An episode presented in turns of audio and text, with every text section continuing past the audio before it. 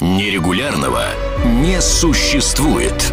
Ежедневно с вами ТОП-менеджмент FM. Гамидова Ольга, генеральный директор организации по производству пива и безалкогольных напитков, эксперт в области лин и бережливого производства с практикой более 13 лет. Какими качествами должны обладать успешные руководители? В первую очередь на ум приходит то, что хороший гендир должен уметь считать деньги и отвечать за прибыль. Зачастую гендиры формируют мнение о своем профессионализме на основе финансовых знаний. Они имеют слабое представление о маркетинге, организации продаж, о реальных инновациях. Минуют должность ученика или даже начальника отдела. Кресло предлагают, значит я достоин. На мой взгляд, в первые пару лет гендир за свою работу должен доплачивать потому что ему позволяет в начале карьеры на живых людях ставить опыты, чтобы он формировал свои менеджерские компетенции. Как у любого хирурга, у руководителя есть кладбище загубленных судеб, испорченных характеров и исковерканных психик.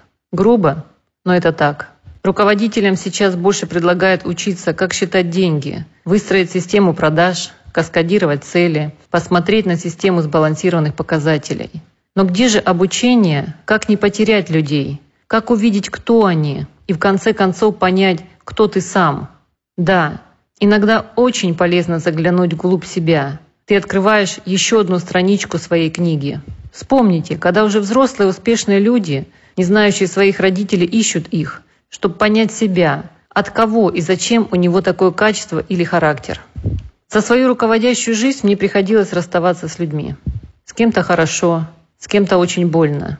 Но я приведу сейчас три примера, как я этого избежала. С моим подчиненным, сама не уволилась при приходе нового начальника.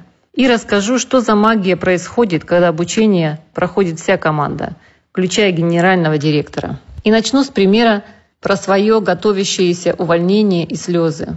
До прихода нового начальника, а за мою карьеру это была не первая смена руководства – я многого достигла, пользовалась большим авторитетом у руководства и подчиненных.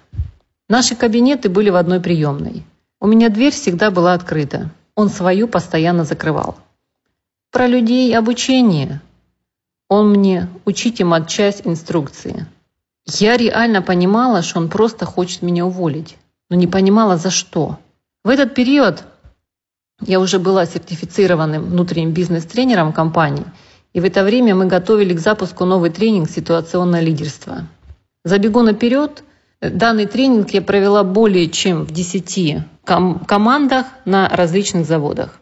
И немного о самом тренинге, чтобы была понятна суть. В основе лежит модель доминант Неду Германа. Эти выводы на основе строения и функционирования мозга.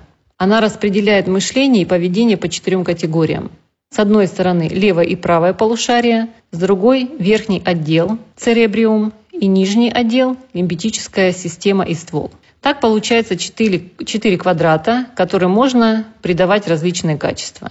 У каждого человека есть модели поведения и мышления, которые он предпочитает. Это возможность выражения его неповторимости. Они определяют, как он думает, как общается, учится и обучает, принимает решения, сотрудничает с другими людьми. Эти доминанты, доминирующие модели мышления и действий, образовались на основе прирожденных особенностей, связанных с родительским домом, образованием и социальным окружением. Четыре квадрата описывают четыре различные доминанты, которые в конце концов формируют мышление и поведение. Представим матрицу в четырех квадратах. Вверху аналитик, ниже организатор, справа внизу психолог и сверху креативщик. Вот это самое обучение перевернуло мне мозг, и я понимаю, что мы с ним находимся в квадратах с разницей две ступени.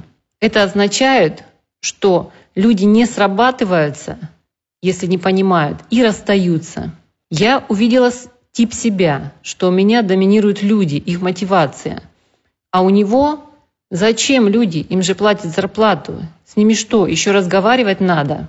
Это обучение помимо определения показывало, как ставить задачи каждому типу, как контролировать, отвечать. Мой руководитель не мог по-другому.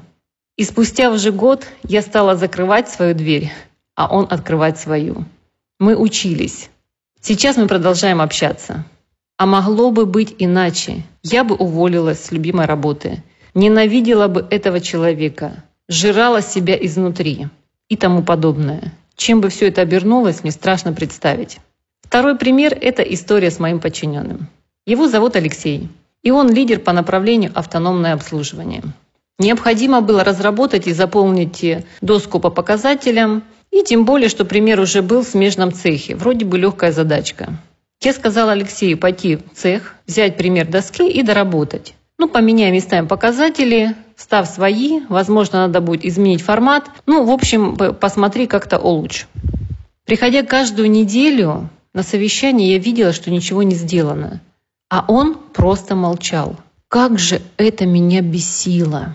Но во время обучения я определила его стиль. И он оказался моей противоположностью.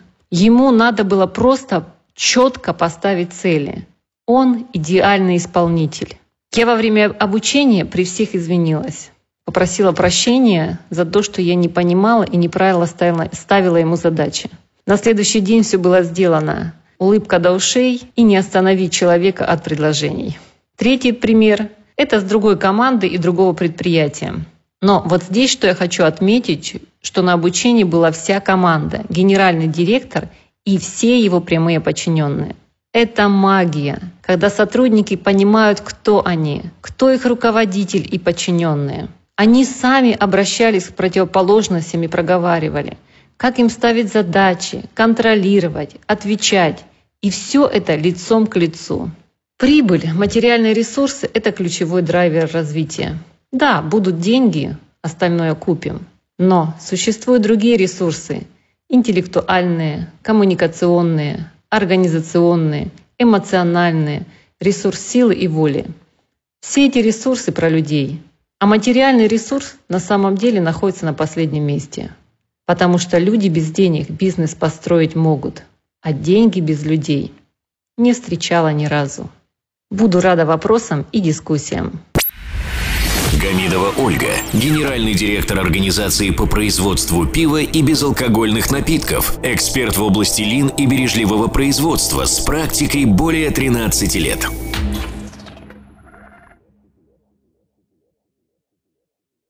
Задавайте вопросы ведущим и получайте еще больше пользы на tmfm.site. Для всех русскоязычных топ-менеджеров мира создан телеграм-чат для общения и обмена управленческими практиками. Чат обеспечивает участникам строгую анонимность своих мобильных номеров. Присоединяйтесь к ТМФМ чат в Телеграм. Ссылка на чат находится на сайте tmfm.site. Ваши коллеги ждут вас в чате прямо сейчас.